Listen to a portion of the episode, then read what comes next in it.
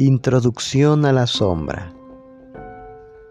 La sombra personal se desarrolla en todos nosotros de manera natural durante la infancia.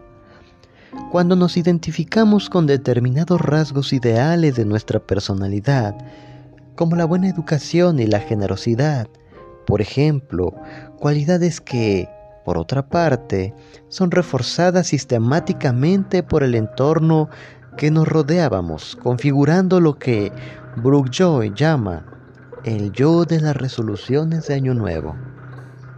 No obstante, al mismo tiempo, vamos desenterrando también a la sombra aquellas otras cualidades que no se adecúan a nuestra imagen ideal, como la grosería y el egoísmo, por ejemplo.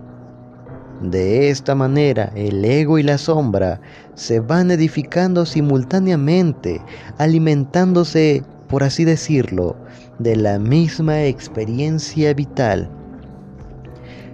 Carl Gustav Jung descubrió la indisolubilidad del ego y de la sombra en un sueño que recoge en su autobiografía.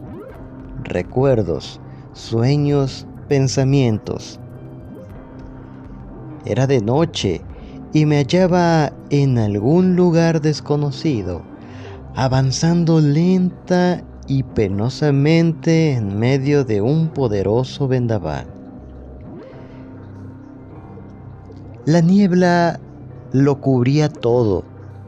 Yo sostenía y protegía con las manos una débil lucecilla que amenazaba con apagarse en cualquier momento.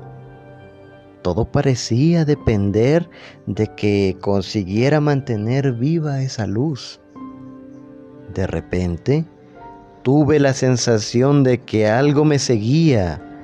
Entonces me giré y descubrí una enorme figura negra que avanzaba tras de mí.